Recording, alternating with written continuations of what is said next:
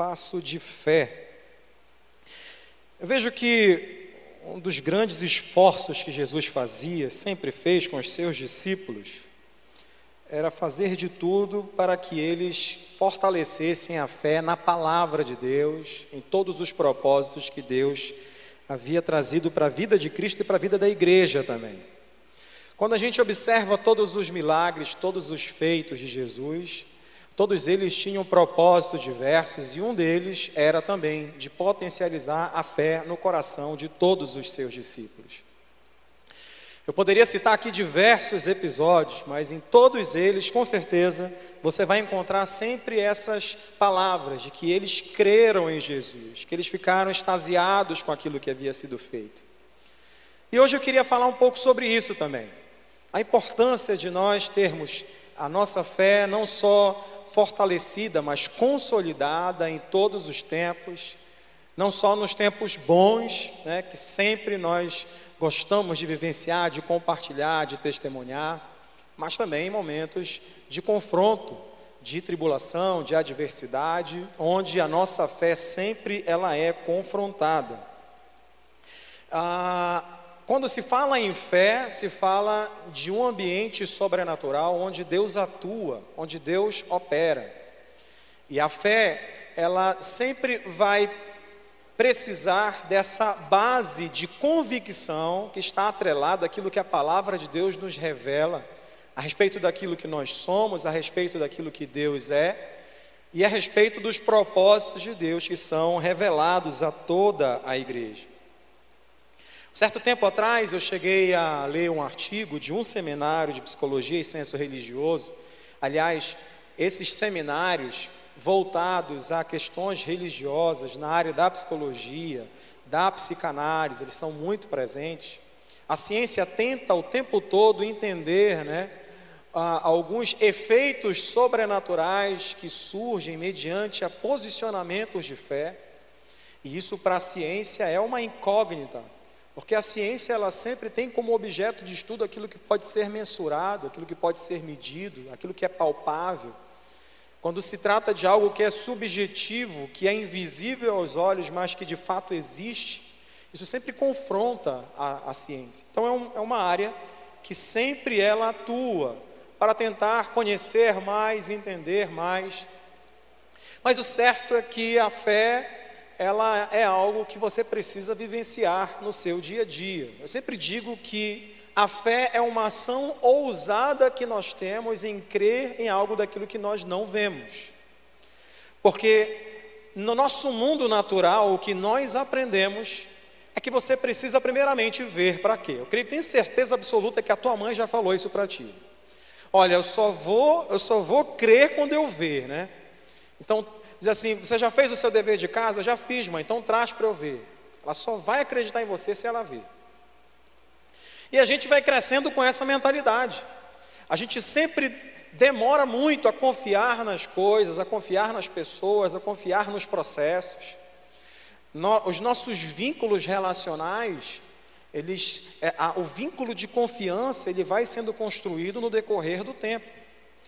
E no decorrer do tempo você vai medindo o nível de confiança que você pode ter naquela pessoa, naquele processo, naquele sistema que você está inserido. E você sabe que em situações extremas, você sempre reconhece a limitação do outro, você sempre reconhece a impossibilidade do outro. É por isso que a palavra de Deus nos diz que maldito é o homem que confia no homem e faz do seu braço a sua própria força. Porque o homem é um ser limitado. O homem é um ser imperfeito. O homem é um ser falho. E infelizmente, quando nós depositamos a nossa confiança em pessoas, em coisas, em sistemas, vez por outra nós vamos nos frustrar, nós vamos nos decepcionar. Você sabe que às vezes a frustração, ela não está somente ligada ao erro que a pessoa comete com você, mas o nível de confiança também que você estabelece no outro. E se você dedica integralmente a sua confiança em alguém, você pode, vez por outra, ser pego de surpresa, porque as pessoas, elas erram, elas falham. E lidar com a falha humana nos leva muitas das vezes a entender nós chegamos muitas das vezes às conclusões de que não vale a pena confiar. Por isso que nesse seminário ele fala assim que a fé sobrenatural, a, fé humana, assim como a fé sobrenatural, a partir da estrutura pessoal, ela está diretamente ligada ao conjunto das experiências que fazem parte da nossa vida. O nível de confiança que eu tenho estabelecido nos meus vínculos relacionais, isso também passa a ser transferido para Deus. Da mesma forma como eu não consigo integralmente confiar nas pessoas, nas coisas, nos, nos, sistemas e nos processos, eu também transfiro essa desconfiança em relação a Deus. E aqui, quando nós falamos não da fé humana, mas da fé sobrenatural, que é onde Deus atua, nós temos que trazer à luz da palavra de Deus o que é então a fé. A fé é exatamente isso.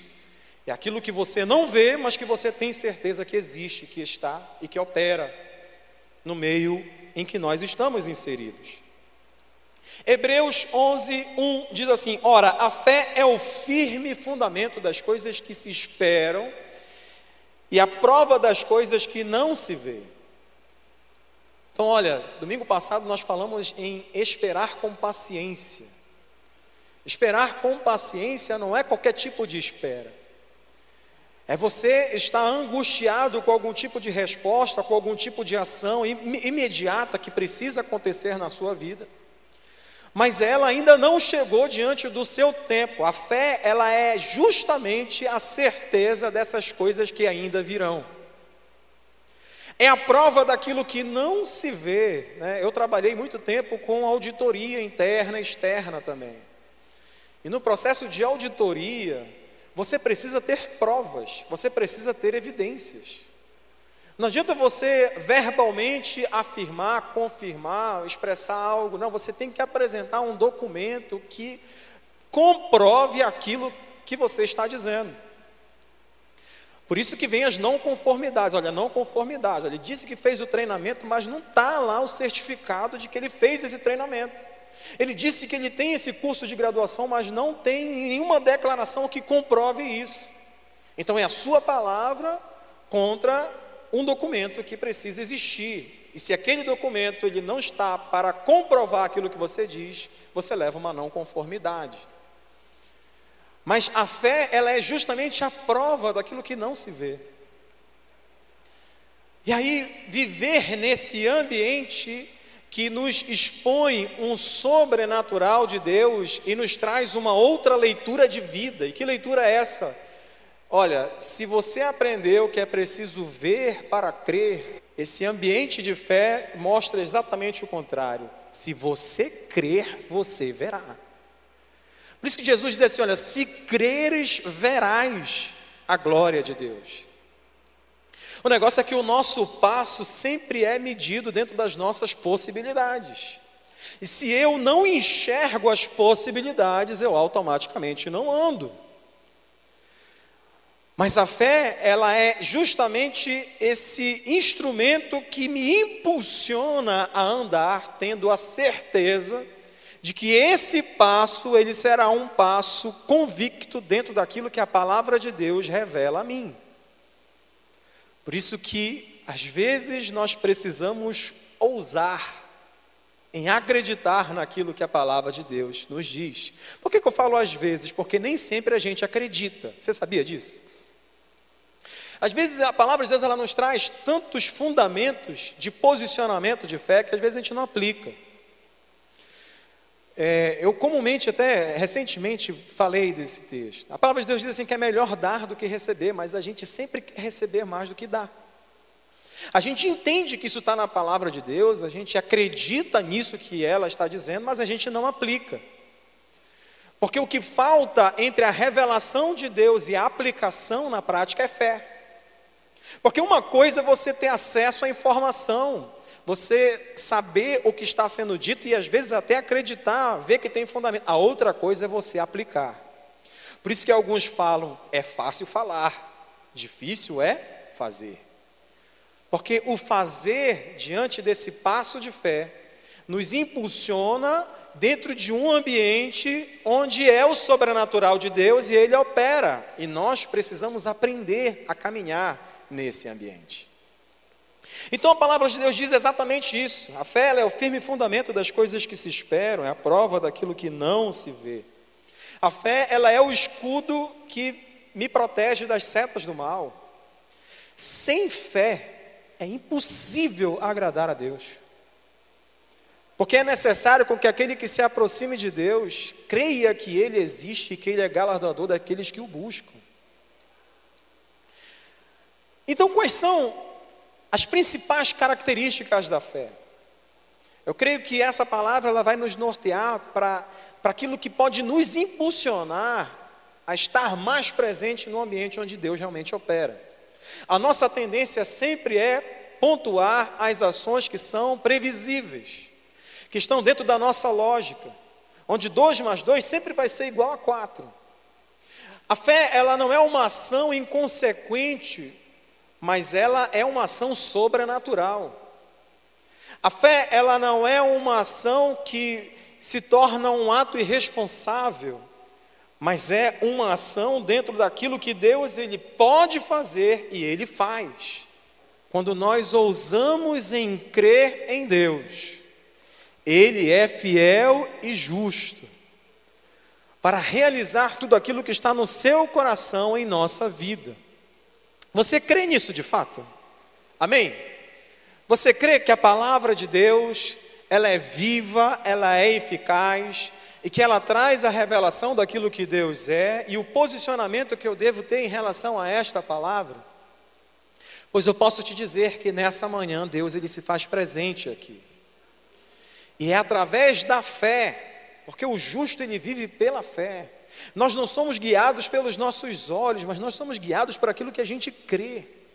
São as nossas convicções de fé que precisam falar mais alto nessa manhã.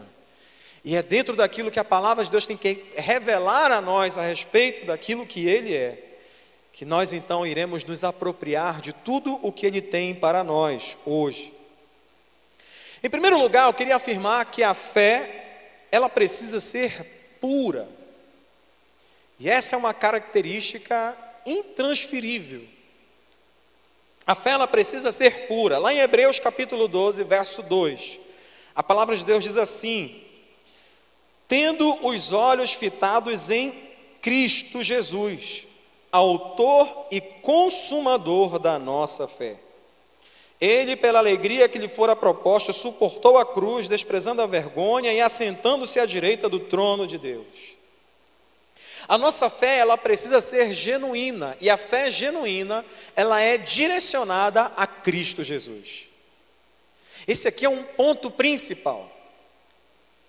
Você que nos assiste, ou você que está aqui presencialmente, a gente sempre tenta é, colocar outras coisas à frente de Cristo.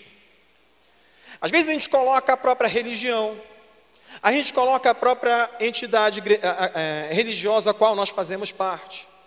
Às vezes a gente coloca o próprio pastor, o líder daquela agremiação. E é óbvio que na obra de Deus, do seu reino, existe hierarquia, existem funções específicas, mas a nossa fé ela tem que estar naquele que é a cabeça do corpo. A nossa fé genuína ela tem que estar de fato em Cristo. Quando a nossa fé não está em Cristo, nós podemos nos frustrar com a igreja, nós podemos nos frustrar com a religião, nós podemos nos frustrar com as lideranças, porque tudo isso é falho. Não menosprezando ou diminuindo o grau de importância que há. No lugar onde nós frequentamos, onde nós congregamos, a família que faz parte da nossa vida. Mas entenda uma coisa: não é o teu irmão que vai trazer salvação para você, é a fé em Cristo Jesus.